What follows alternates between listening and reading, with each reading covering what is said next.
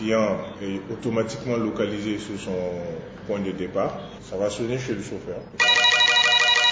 Le chauffeur est notifié, le chauffeur sait exactement à quel moment. Moderniser le secteur du transport urbain à Bamako, c'est le défi que se lancent désormais deux jeunes entrepreneurs maliens en créant le service Woyo. Hassan Mamadou Mariko est cofondateur de Woyo Mali. Euh, L'idée de Woyo est venue euh, de deux associés qui vivaient en Europe, qui a vu qu'il y avait des difficultés euh, niveau transport au Mali qu'il y avait de l'insécurité et surtout euh, que euh, les taxis qui étaient là euh, étaient vraiment des véhicules qui n'étaient pas en bon état.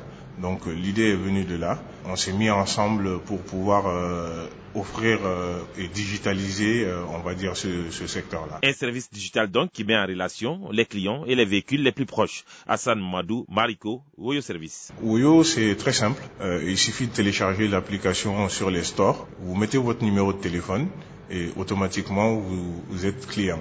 Vous avez à mettre votre point de départ et point d'arrivée et en quelques minutes, un chauffeur répondra à, à, votre demande. Et en 15 minutes, top chrono, vous avez un véhicule devant chez vous. Oui, au service qui se veut novateur et qui a besoin néanmoins d'accompagnement. Hassan Mariko. Bon, pour le moment, on n'a pas de problème parce que l'effet de mode n'est pas encore là, mais certainement ce problème va se présenter, euh, d'où l'importance pour nous de se faire accompagner par euh, le, ministre des Transports euh, pour que nous puissions mettre en place une législation concernant les VTC. Rappelons que Woyo Service a été créé en 2000, emploie aujourd'hui une vingtaine de personnes et attend s'agrandir pour le bonheur des Maliens. Ben Junior Cambiré pour Mikado FM.